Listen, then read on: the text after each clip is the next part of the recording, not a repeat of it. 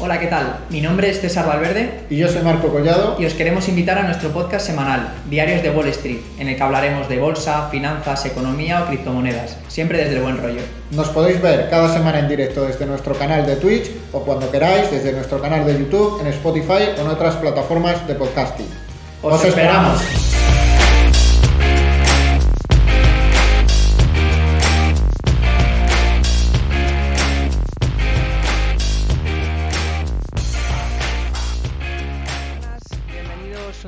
Más a este Diarios de Wall Street, este podcast semanal en el que repasaremos las principales noticias económicas de la semana, pues eh, tanto de bolsa, eh, mercados financieros, criptomonedas. Y bueno, como más de uno, pues me imagino que ya os habréis dado cuenta, hoy solo estoy yo, dado que mi compañero Marco, al que desde aquí le mando un fuerte abrazo, hoy estaba un poco pachuchillo, así que, así que nada, para el próximo podcast pues sí que ya estará por aquí con, nosotros y, nada, vamos a, vamos a empezar. Espero hacerlo todo lo dinámico posible y, que, lo, que lo disfrutéis, ¿de acuerdo? Eh, pues bueno, vamos a comenzar hablando, eh, bueno, eh, como podéis ver, pues inicios ya de, mayo, ¿no? Y, bueno, abril, pues ha sido un mes francamente complicado. Pues bueno, con unos números que no se veían en, muchos, muchos años, como por ejemplo el Nasdaq, peor mes desde la crisis de 2008, eh, por poner un ejemplo, el SP500 también la mayor caída mensual desde el inicio de la pandemia, luego lo comentaremos con, con más detalle porque ha habido muy pocas, por no decir ningún activo en el que poder refugiarse. Eh, así que bueno, luego lo comentaremos con un poquito más de, detalle. Vamos a hablar también de la guerra en Ucrania. Eh, ya llevamos dos meses y ayer pues hacía público un informe en el que pues, se comentaba una situación que, va a ser, yo creo, bastante catastrofista de cara sobre todo a los próximos trimestres, incluso los próximos años, porque yo creo que esto es algo que, hasta que, vuelva a funcionar otra vez eh, como ha estado funcionando antes de la guerra, pues va a pasar bastante tiempo. Y es que eh, Ucrania solo va a cosechar el 65% de lo estimado. Recordemos que Ucrania es uno de los principales exportadores tanto de trigo como cereal y esto pues eh, evidentemente que lo que va a hacer es que pues avecinen eh, hambrunas importantes, sobre todo países como por ejemplo los africanos, que son de los principales países que importan este tipo de, alimentos y que por desgracia pues bueno, los países más ricos y que tienen más músculo financiero pues evidentemente podrán pagar más por ese alimento y evidentemente pues que se lo acabarán llevando, ¿no? Es, una situación bastante triste, pero, pero bueno, que es que eh, se va a dar, ¿no? más pronto que tarde. Luego también lo, lo comentaremos con un poquito de, de detalle. Vamos a hablar también de China, eh, que bueno, tampoco nos trae ninguna buena noticia. Cada vez más ciudades confinadas, estaciones de, autobús y de tren cerradas. Eh, comentan también que el atasco en los puertos es incluso peor que en el peor momento de, de, la época de cuando estábamos confinados, ¿no? En la época de mayor eh, incidencia de COVID. Parece ser que ahora mismo los números son incluso peores. Luego también lo vamos a comentar con más detalle. y bueno, Estados Unidos también ha contraído el primer trimestre un 1,4%. Va a presentar hoy, pues bueno, hoy hay reunión eh, de la Fed en la que seguro que van a subir tipos. La pregunta es, ¿subirán 50 puntos básicos? 75 puntos básicos también se está hablando. Eh, veremos, veremos porque, porque esto va a marcar bastante eh, cuál va a ser el, recorrido o cuál va a ser, pues bueno, esa posición de, de, la economía americana para los próximos, para los próximos meses, ¿no? Hablaremos también de empresas que han presentado resultados, en el que destacan Amazon con unos resultados bastante negativos que bueno, hicieron desplomarse a la acción un 14% el, al, día, día después de, ver este, estos informes trimestrales. Hablaremos también de Apple, hablaremos eh, de Facebook, entre otros. Y eh, pues bueno, eh, lo que se refiere al mundo cripto, pues vamos a ver cómo Charlie Munger y Warren Buffett han, han tomado su venganza, ¿no? Después de, ese evento celebrado el mes pasado en Miami, esa Bitcoin Conference en el que Peter Thiel, que es el cofundador de, PayPal y ahora también el CEO de, Palantir, pues bueno, decía absolutamente de todo a Warren Buffett. Él se ha tomado su, venganza, ha expuesto por qué él piensa que Bitcoin no sirve para absolutamente nada y debería tener un balón de cero, un valor, perdón, de, cero. Así que bueno, luego lo comentaremos. Y por último, Noticias también relevantes de Archegos Capital Management, cuyo CEO, pues bueno, va a entrar en la cárcel después de la que lió, pues en esta época hará un, año, que fue bastante sonado, ese escándalo en el que estaba invirtiendo con apalancamientos por encima del 1000% en posiciones como por ejemplo Viacom, eh, Baidu o Tencent Music, que luego lo, comentaremos también con, con un poquito de detalle. Así que bueno, ya está comentado por encima de qué vamos a hablar. Vamos a entrar ya eh, en detalle, como comentaba antes, abril ha sido un mes francamente malo, eh, pero bueno, mayo pues tiene visos de que hay cosas que, es imposible de que cambien, ¿no? De, un día para otro. En primer lugar vamos a hablar de la situación de China, eh, en el que, pues bueno, comentábamos al principio, ¿no? Pekín desde el miércoles pasado ha estado cerrando pues decenas y decenas de estaciones de metro y rutas de autobús. Todo esto para intentar detener la propagación del COVID-19 y evitar eh, pues que haya estos lockdowns masivos como por ejemplo en Shanghái, que después de un mes sigue confinada. Recordemos, Shanghái el puerto más importante del mundo confinado y en el que, pues bueno, eh, está habiendo un auténtico eh, retraso marítimo, pues de barcos que quieren descargar y barcos que quieren cargar, que está a niveles de los peores días de, 2021. Aquí tengo un dato interesante. Según Flexport, según la empresa de transporte marítimo Flexport, el tiempo medio que tarda un producto en llegar desde China a Estados Unidos es de 111 días y el récord que se estableció en enero eh, del año pasado era de 113 días. O sea, estamos ahora mismo en, prácticamente en máximos históricos sin tener en cuenta que la situación todavía no se ha aliviado, sino que, como estamos viendo, sigue habiendo lockdowns, están eh, cerrando estaciones de metro, de autobús. Hay ciudades como, por ejemplo, también hablaban de, de Zhengzhou, que es, no sé si se pronunciará así, Zhengzhou, que es el hogar de, 12,6 millones de personas y además aquí está la fábrica principal de Foxconn, que es el, principal, el principal eh, fabricante de, iPhone y que pues también está cerrado, ¿no? Que como comentaba también el, CFO de Apple, pues veía que este tipo de situaciones eh, de cara al próximo trimestre, pues que iba a tener una repercusión mayúscula en cuanto a los ingresos, por ejemplo, de, la propia compañía de, Apple, ¿no? Que, luego como, como ha presentado resultados trimestrales, luego lo comentaremos con un poco más de de, detalle. Así que para continuar vamos a hablar ahora de la guerra en Ucrania, que bueno, eh, ya llevamos dos meses de guerra, eh, tampoco vamos a añadir mucho más, ya que, pues bueno, estamos todos eh, pues bastante informados, ¿no? Al ser la noticia que sigue abriendo los telediarios y, cualquier medio pues de noticias, ¿no? Del, mundo, simplemente comentar, pues, el riesgo este de hambruna, ¿no? Que ayer, pues, se hacía, se hacía eco, pues, pues la OMS han sido uno de los primeros que han estado ya denunciando esta situación desde hace tiempo, pero, de nuevo, ¿no? hay que, creo que hace falta comentarlo porque es que es un dato bastante, bastante grave.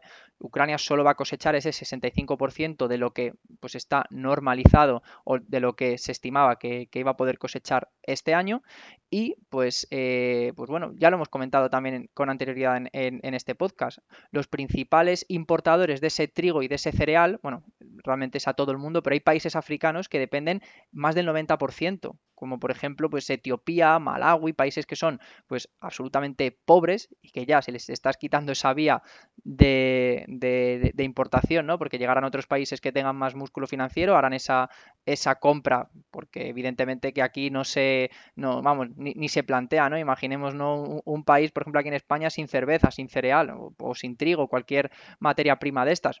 Comento España por, por, ser el país en el que resido y el país que a todos nos pilla más cerca, ¿no? Entonces, estas situaciones aquí, pues no se van a dar, se pagará más por esos fletes y por esas, eh, por, esa materia prima, como puede ser el trigo, y la repercusión final, ¿cuál será? Que los países africanos, como siempre, pues tienen todas las de perder no podrán competir, no podrán comprar esas eh, materias primas y finalmente, pues, pues bueno, vamos a ver, yo creo, situaciones muy, muy delicadas.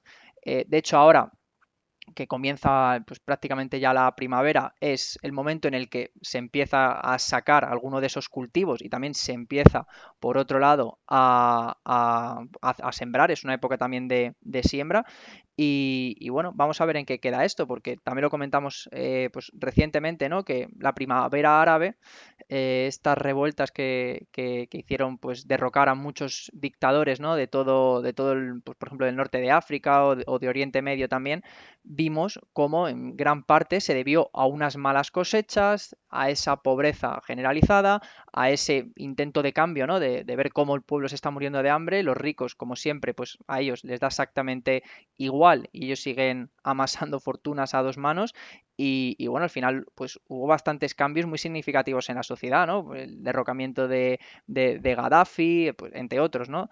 Y, bueno, yo creo que esta situación quizás sí que pueda volver a, volver a darse y, bueno, a ver en qué, en qué queda, porque lo que estamos diciendo, ¿no? Es cada vez con una inflación más alta. Estamos viendo cómo los cuellos de botella en China no se relajan ni mucho menos. Una situación de guerra en, en Europa en fin, creo que es una situación bastante complicada y a ver cómo somos capaces de, sortearla, ¿no? De, algún modo. Así que bueno, eh, esta pequeña reflexión, pues no hablando de la guerra como tal, que venimos aquí hablando en muchos podcasts de empresas armamentísticas que lo pueden hacer bien, empresas pues eh, gasísticas o, o de petróleo que también se han visto beneficiadas, sino ver pues desde otro punto de vista, ¿no? Cuáles son las consecuencias de la guerra que, verdaderamente creo que van a ser devastadoras. Y bueno, mientras tanto, la Unión Europea, evidentemente, que sigue mm, intentando defender o sigue eh, intentando de algún modo ahogar la economía rusa a través de, sanciones y de prohibiciones, pero según otro dato que creo que también es bastante eh, llamativo, ¿no? Es que de los eh, 66.000 millones que Rusia ha ganado desde que empezó la guerra con las exportaciones de combustible, 46.000 millones de dólares han sido a países de la Unión Europea entonces, eh, como vemos, es un veto que todavía pues, no está funcionando del todo, ¿no? Ni mucho menos. Hay países que ya han dicho que, no van a pasar por ahí, que lo importante es que, que, bueno, que tengan ellos un precio de la energía bajo y, y, bueno, si en fin, si otros países sufren por esto, pues lo importante soy yo, que, en fin, ya hemos visto que, somos bastante eh, materialistas y muy mirando ese ombligo de que nos pensamos que somos todos el, ombligo del mundo y evidentemente pues estos dirigentes de estos países pues están también haciendo esta, esta política de para mí lo primero y luego ya veremos eh, qué pasa, ¿no? Ya veremos si sancionamos o no, pero yo quiero una energía eh, con precios estables, con precios bajos y si tengo que comprar al país que está invadiendo a otro, pues lo voy a seguir haciendo. Así que veremos también cómo se va desarrollando esto. No tiene pinta de que, en fin, todo va a quedarse en palabras. Había algunos países que sí que han dado ya ese primer paso, pero bueno, eh, como no ha sido una, una situación en la que el conjunto de países haya dado ese paso al frente y haya obrado de un modo común, que es lo que realmente se está buscando, pues en fin, vamos a ver que, bueno, los rusos pues simplemente con vender a lo mejor ese petróleo pues eh, a un mejor precio a China, a Irán, que es otro, otro o sea, a Irán, perdón, a la India, en fin, eh, puede salvar de algún modo esas sanciones y seguir haciendo exactamente lo mismo. Y recordemos que con un aumento de, precio tanto en el gas como en el petróleo, incluso aunque, aunque exportase menos, se estaría ganando más dinero, ¿no? Entonces, eh, lo dicho, echa la ley, echa la trampa, siempre hay recovecos eh, por los que se puede escapar y evidentemente que Rusia pues eh, va, va, a continuar haciendo, haciendo esto. vamos a hablar ahora de Estados Unidos, un dato bastante significativo y es que el, PIB estadounidense se ha contraído en este primer trimestre de 2022 un 1,4%, cuando se esperaba un crecimiento del 1,1%.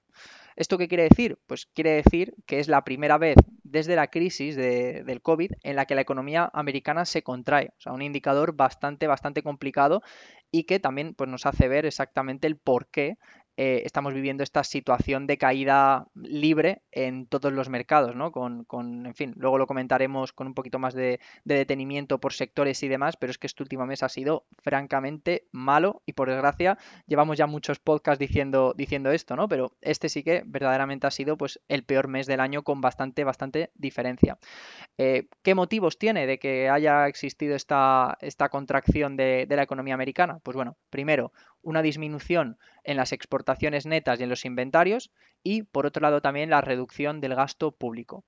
Eh, y bueno, ¿esto en qué va a quedar o qué es lo que va a pasar? Pues bueno, hoy la Fed pues tiene una tiene reunión, ¿no? Y en la que pues van a van a van a comentar o van a o van a bueno, van a comentar no, van a ejecutar una subida de tipos El mercado descuenta que sea de 50 puntos básicos, pero ya algún, eh, algún, otro, algún que otro economista, como por ejemplo James Bullard, eh, de la Reserva Federal de San Luis, pues recuerdo que comentaba que él no lo subiría a 50 puntos básicos, sino que lo subiría hasta 75 puntos básicos. Veremos a ver en qué queda. Eh, recordemos también que la inflación en Estados Unidos ha sido un récord de 8,5%, récord absoluto desde 1981, y también que es una situación tan e, excepcional, ¿no? Que solo fue en el año 2000, o digamos la última vez que se hizo una subida de 50 tipos eh, de 50 puntos básicos fue en el año 2000. Así que bueno, han pasado 22 años desde esto último que comentamos y tiene pinta de que vamos a volver a ver esta situación. Eh, seguimos hablando también eh, de, inflación y de IPC. Vamos a hablar ahora de España. Y es que el IPC de España ha registrado una leve mejora. Sigue siendo un dato bastante alto eh, para el mes de abril, 8,4%, cuando en marzo era de un 9,8%. Y bueno, coincide con la entrada en vigor del descuento a los carburantes, ¿no? Por, que, se sabía que esto iba a aliviar un poco esa, esa carga en el, en el IPC. Eso sí, tampoco vamos a ser ciegos, hay que verlo todo desde el cómputo general y es que la tasa de inflación subyacente, que excluye, aquí sí, eh, tanto energía como alimentos, como los dos elementos más volátiles, pues se ha disparado un 4,4% desde el 3,4% eh, que tuvimos en marzo. Y es la tasa de, pues bueno, de inflación subyacente más alta desde el año 95, desde 1995. Entonces, sí, estamos atajando el precio a la energía eh, y, a los eh, alimentos, ¿no? Pero eh, pues bueno, está repercutiendo en otro tipo de, productos, ¿no?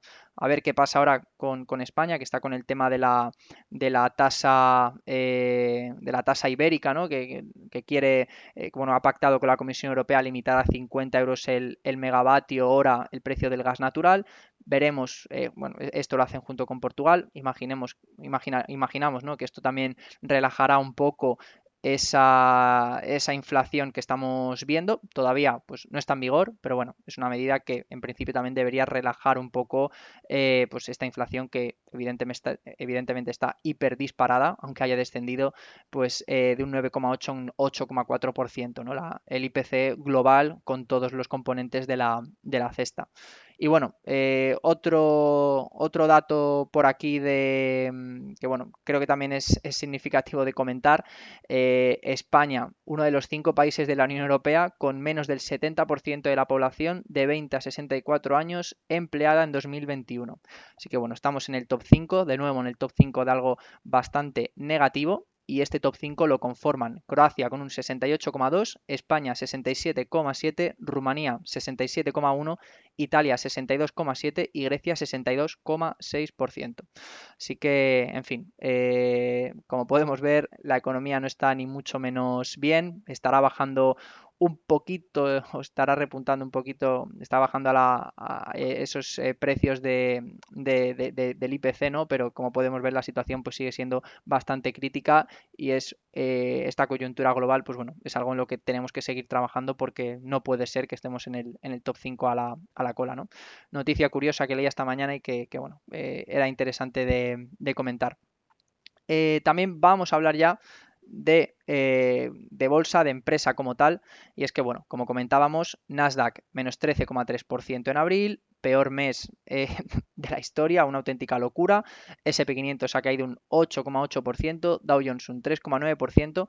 Y claro, si nos vamos a sectores, eh, pues bueno, para ver qué sectores se han podido salvar de la quema, en el último mes ninguno se ha salvado de la quema. El que mejor lo ha hecho ha sido la energía, que ha bajado un 0,65%, consumo defensivo ha bajado un 1,23% y luego ya, pues bueno, eh, vemos que son caídas bastante acusadas y más para ser un conglomerado de empresas que no es solamente una, una empresa como tal.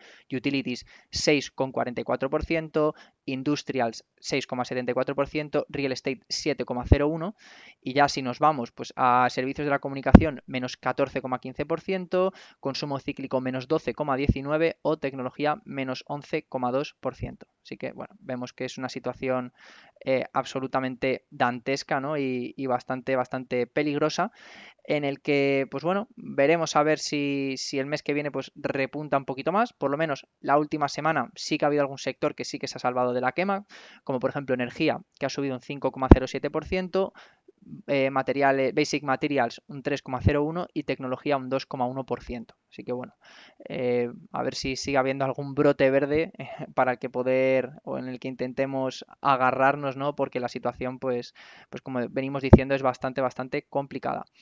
Por otro lado, Vamos a hablar ya de empresas que han presentado resultados. Aquí vamos a dar pues un poquito de cal y de arena. Facebook ha presentado resultados que sin ser sobresalientes han sido pues bastante buenos, han sido positivos. Ingresos más 7% year over year. Pérdidas por acción menos 18% con respecto al mismo trimestre del año pasado. Eso sí, se esperaban bastantes más pérdidas en este aspecto, así que ha sido mejor de lo estimado por Wall Street ingresos publicitarios ha aumentado un 6% eh, year over year. Y luego en usuarios activos diarios y mensuales, que para todas las plataformas de, social media este es uno de los datos más importantes, yo creo que incluso casi por encima de, de los ingresos.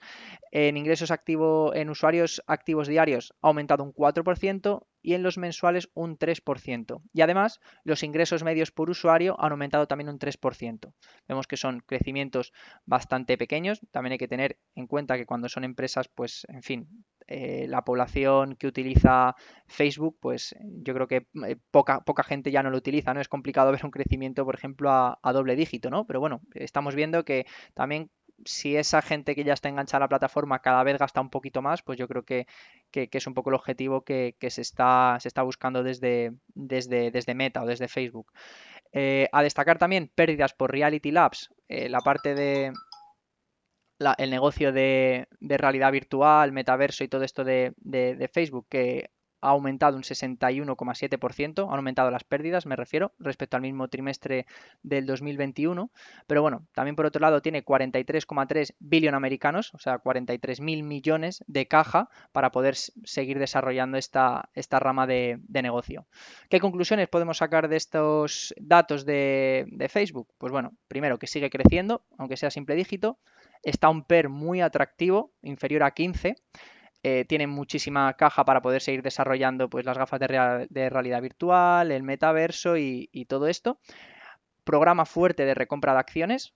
Eh, se está blindando también frente a TikTok, intentando desarrollar esa parte de, Reels, cada vez, pues bueno, generando también eh, más dinero, ¿no? O, dando más dinero a esos, creadores de contenido para intentar hacer frente a esta, a esta escalada de, de TikTok. Y luego otra cosa que para mí también es fundamental es que WhatsApp está todavía sin, explotar, ¿no? Lo hemos comentado aquí infinidad de veces. Yo creo que la idea del futuro es tener en WhatsApp una plataforma que aglutine medio de pago, que se puedan hacer reservas, que se puedan pues, mm, alquilar mm, casas, cualquier cosa que se nos ocurra, como ya hace Tencent con WeChat en, China, ¿no? Tiene que ser un poco la, la línea a seguir. Otra empresa que ha presentado resultados, que estos sí que han sido pues francamente malos, eh, estamos hablando de Amazon, de, hecho le hacía caer un 14% en bolsa, y es que en ingresos eh, vamos a ir eh, desarrollando, ¿no? Línea a línea. Ingresos sí que ha aumentado un 7% con respecto al mismo trimestre del año pasado, pero desde 2019 venía creciendo a doble dígito, por lo cual pues vemos una gran desaceleración. Luego, pérdida por acción de 7,56 dólares frente a los 8,73 de ganancia estimados. O sea, aquí vemos una diferencia absolutamente abismal y es la primera vez que se da esta situación en 7 años. Eh, Amazon además es propietario del 20% de Rivian y las acciones de, Rivian han caído un 70% en el último año, lo cual pues evidentemente pues ha hecho bastante mella en, la compañía, ¿no? Eh, ¿Qué más? Un EBIT también inferior de menos 58% en comparación con el mismo trimestre del año pasado.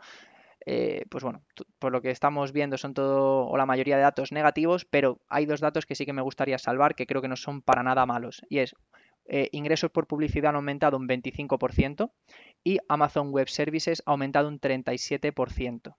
Que bueno, Amazon Web Services pues sigue siendo el, núcleo duro de la compañía, la parte por la que más factura, que lo hemos comentado aquí mil veces, no es retail, así que bueno, eh, Omicron, le ha pillado de lleno, el incremento del precio de la gasolina, la inflación, etcétera pero Amazon Web Services, que como comentamos antes es la parte fundamental de la compañía, pues quizá no se vea tan, tan, eh, pues, no, le afecte tanto, ¿no? No le afecte tan de lleno estas, estas tres cosas que estábamos comentando antes, ¿no? Entonces, bueno, por sacar alguna conclusión, Amazon Web Services, lo dicho, sigue creciendo en ritmo absolutamente demoledor.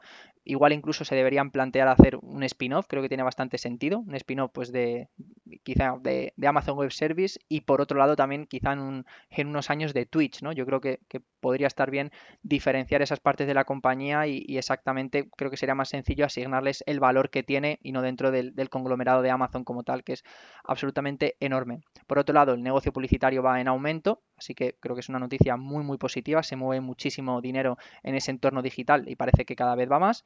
Y eh, pues bueno, yo creo que también algo esto a lo mejor es una conclusión un poco personal, ¿no? Pero si le están afectando tanto esos problemas de suministro y de inflación, eh, yo creo que Mm, tenemos también que tener en cuenta que si Amazon le afecta, nos podemos imaginar a negocios más pequeños, empresas de logística más pequeñas, pues bueno, ahora mismo estarán con el agua al cuello. Pues quizás una buena oportunidad también para que Amazon haga adquisiciones y siga de algún modo pues potenciando ese esa pues bueno ese monopolio que tiene a la hora de, pues, de, esa, de esa logística de esos almacenes y, creo que puede ser incluso una buena oportunidad para, para ellos ¿no?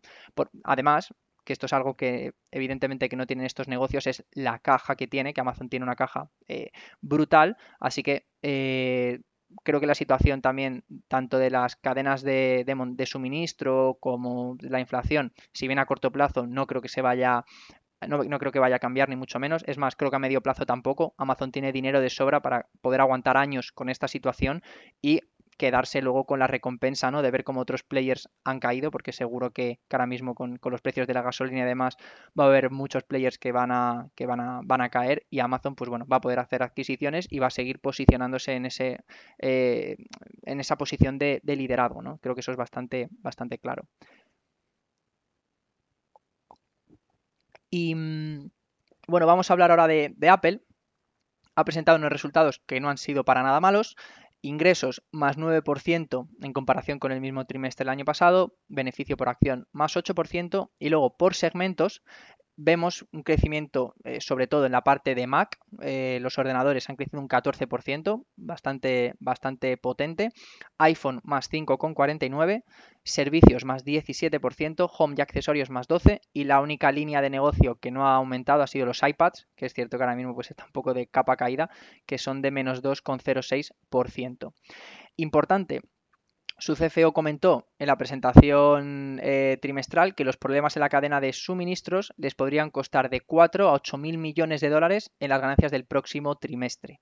Así que bueno, eh, ni el propio Apple, como comentábamos antes, ¿no? Por ejemplo, Foxconn, la empresa que se dedica a ensamblar todas las partes del iPhone, pues eh, ahora mismo la ciudad donde tiene la mayor fábrica está está ahora mismo confinada, por ejemplo ni Apple es capaz ¿no? de salvarse esos problemas en la cadena de suministro y veremos a ver cómo le puede afectar en los siguientes trimestres, ¿no? Pero, pero bueno, han salvado bastante bien el, trimestre teniendo en cuenta que justo le ha pillado en comparación con el anterior trimestre con eh, el tema de Omicron, ¿no? Que parece que, lo han conseguido salvar bien, han, seguido, no han tenido tampoco esos problemas de stock como sí que tuvieron, por ejemplo, en gran parte de la, de la pandemia y otras noticias positivas siguen con su recompra, con su programa de recompra de acciones, que es de 90.000 millones de dólares y ha aumentado dividendos al 5%. Así que bueno, veremos el próximo trimestre a ver cómo se va desarrollando, pero resultados bastante, bastante sólidos, eso sí, con incertidumbre de la cadena de suministro y los casos de COVID aumentando en,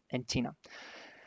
Eh, antes de pasar a mundo cripto, vamos a hablar de noticias relevantes de Archegos Capital Management, cuyo fundador, Bill Huang, pues ha sido ya por fin detenido en Estados Unidos después de un año del, colapso que, generó con su fondo de inversión.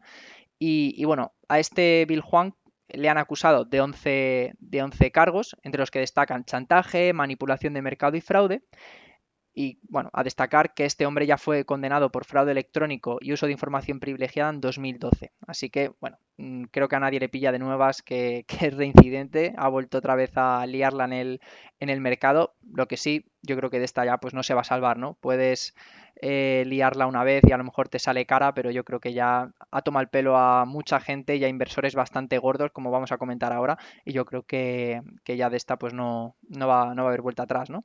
Y es que para recapitular, en marzo de 2021, le saltaron pues todos los margin call, ¿no? Le ejecutaron un montón de le, ejecutaron los margin call distintos bancos de inversión, como fueron el caso de Credit Suisse, Morgan Stanley o Goldman Sachs, y es que este caballero tenía posiciones, pues bueno, sobre todo en Viacom, Tencent Music o Baidu, pero con apalancamientos de un 1000%. Claro, y aquí yo me pregunto, ¿no sabían los bancos con quién estaban tratando? Pues bueno, debe ser que, no lo sabían o que, pues bueno, las ganas de ganar dinero eh, a veces te hacen tomar decisiones que, son pues poco inteligentes y bueno, al final pues les ha salido cruz, eh, les ha salido una jugada bastante, bastante negativa porque esos margin call no han sido cubiertos ni mucho menos, así que bueno, pérdidas millonarias para estos bancos como comentábamos antes y este hombre en la cárcel, así que situación muy negativa para, ambas partes que quizá para la próxima vez pues deberían ver bien con quién están tratando.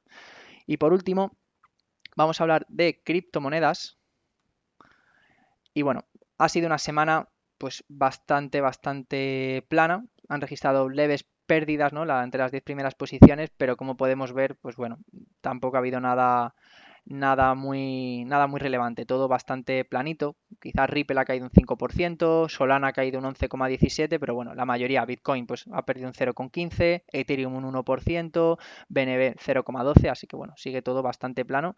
Eso sí, la situación en los últimos 30 meses, o sea, perdón, en los últimos 30 días, pues como podemos ver en, pantalla, pues bueno, ha habido caídas súper acusadas, tanto en Bitcoin más de un 15, Ethereum más de un 15, eh, pues Ripple un 25,48, por poner solo algunos ejemplos. Y bueno, para destacar en este apartado, eh, creo que tenemos que comentar eh, qué ha pasado en la Bitcoin, bueno, comentamos ¿no? ya en, el pasado que la Bitcoin Conference Call en, Miami, Peter Thiel, fundador de PayPal y CEO de Palantir, acusó a Warren Buffett de ser enemigo número de Bitcoin, abuelo sociópata de Omaha, unas palabras pues bastante, bastante serias, ¿no? Por no decir que, bueno, que son insultos directamente a, a Warren Buffett. Y Warren Buffett, en la conferencia anual de Berkshire Hathaway, pues bueno, ha tenido también algunas palabras, no directamente a Peter Thiel, sino lo que opina él acerca de, Bitcoin, que bueno, él ya lo llamó veneno de ratas al cuadrado, o sea que ya podemos ver por dónde va a ir la línea argumental de, Warren Buffett. Eh, abro comillas para leer una, una de las citas ¿no? que nos dejó en este evento Warren Buffett y dijo, si me dices que eres dueño de todo el Bitcoin del mundo y me lo ofreces por 25 dólares, no lo aceptaría, porque ¿qué haría con él? Tendría que vendértelo de una forma u otra. Eso explica la diferencia entre activos productivos y algo que depende de que el próximo te pague más de lo que recibió el último. O sea, ya vemos que eh, ni mucho menos está a favor de, Bitcoin, no le ve esa utilidad real que aquí, pues bueno, muchas veces hemos defendido. Y en la misma línea, Charlie Munger, bueno, su, mano derecha, pues ha tenido unas palabras quizá todavía más, más graves, ¿no? Eh, ha dicho, en mi vida trato de evitar las cosas que son estúpidas y malas y que me hacen quedar mal en comparación con otra persona. Y Bitcoin hace las tres cosas. En primer lugar, es estúpido porque es muy probable que se vaya a cero. En segundo lugar, es malo porque socava el sistema de la Reserva Federal que necesitamos desesperadamente para mantener su integridad. Y en tercer lugar, nos hace parecer tontos en comparación con el líder comunista en China, que fue lo suficientemente inteligente como para prohibir el Bitcoin en China. Y con todas nuestras presuntas ventajas en la civilización, somos mucho más tontos que este líder. Claro, mm, simplemente por hacer un pequeño comentario, un pequeño inciso, eh, poner en primer lugar de ejemplo a la Fed, que no recordemos que está conformada por 12 bancos privados americanos cuyo objetivo es hacer dinero y no el bienestar de la sociedad, como todos los bancos, eso creo que es bastante evidente, y que además se han dedicado a imprimir más billetes en junio de 2020, por ejemplo, que en los últimos dos siglos de historia, pues bueno, me hace gracia cómo debe ser que este hombre esa parte se le olvida y, que, pues bueno, solo ve ventajas a, este sistema, según él, pues debe ser que no, que no tiene ningún fallo y, que, repetimos, ¿no? Que, solo le ve esa parte positiva. Pues bueno, tampoco que no, que no nos llame tampoco tontos a la cara porque ni mucho menos es una situación eh, y, si se ha llegado a este punto de que se está buscando otro tipo de, de finanzas descentralizadas es precisamente por cosas como esta, ¿no?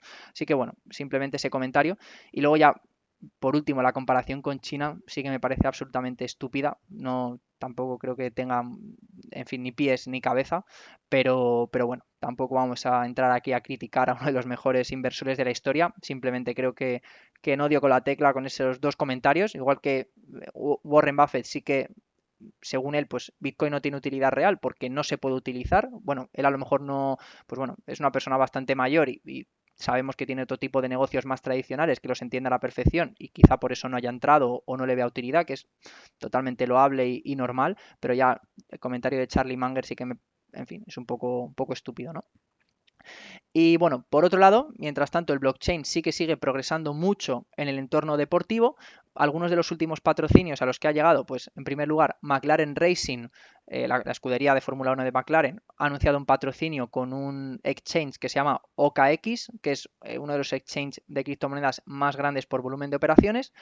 Y en el entorno o en el mundo ya del, fútbol, aquí sí que parece que lo están petando y mucho últimamente, y es que la FIFA ha anunciado una alianza con la empresa de tecnología de blockchain Algorand, convirtiéndose en la plataforma oficial de blockchain de la FIFA. Va a patrocinar Qatar 2022 y la Copa Mundial Femenina de Australia y Nueva Zelanda 2023. Eh, ¿Cuál es la contrapartida de este contrato? Pues Algorand asistirá a la FIFA también en el desarrollo de estrategia de activos digitales, mientras que la FIFA patrocinará activos de patrocinio, como por ejemplo publicidad, presencia en medios y oportunidades de promoción, por, por poner algunos ejemplos. Y por último, algo bastante interesante que tiene que ver con el metaverso, y es que la Serie A se ha convertido este domingo en la primera liga de fútbol en transmitir un partido desde el metaverso. Fue el Milan Fiorentina y los usuarios, además de ver el partido, pudieron interactuar también pues, con las, las distintas funciones presentes en la sala durante el partido. Así que bueno, eh, bastante interesante. Si queréis echarle un vistazo podéis ver vídeos en, YouTube por poneros un ejemplo de cómo se, desarrolló esta, este, este partido. Y bueno, como podemos ver, pues parece ser que cada vez el metaverso está más cerca, distintas actividades pues lo están conformando y es cuestión de tiempo, ¿no? Que, en fin, que yo creo que, empieza a entrar poco a poco en esa dinámica diaria de, cada uno de nosotros. Así que eh, hasta aquí el programa de hoy. En el próximo, pues escucharéis también la voz de Marco, que esperemos que ya esté recuperado 100%. Eh, para la gente que, nos ha visto en Twitch, pues bueno, agradecerles que hayan estado, que hayan estado al otro lado. Para la gente que nos escuche ahora en, Spotify y en el resto de plataformas de podcasting, pues exactamente lo mismo. Y poco más. Yo me despido y nos vemos mañana. Tenemos sesión doble con, con el con, bueno, con Sergio Tutor, quien ha sido el segundo clasificado en la liga de bolsa profesional con una rentabilidad pues, eh, de más de un 30% en seis meses y más teniendo en cuenta, pues como vemos, cómo está ahora mismo el mercado, lo cual pues es de admirar y bueno, nos va a comentar pues cuáles han sido sus principales posiciones. Así que me despido por aquí, mañana nos volvemos a ver y, y poco más. Un fuerte abrazo a todos. Gracias por estar ahí. Chao.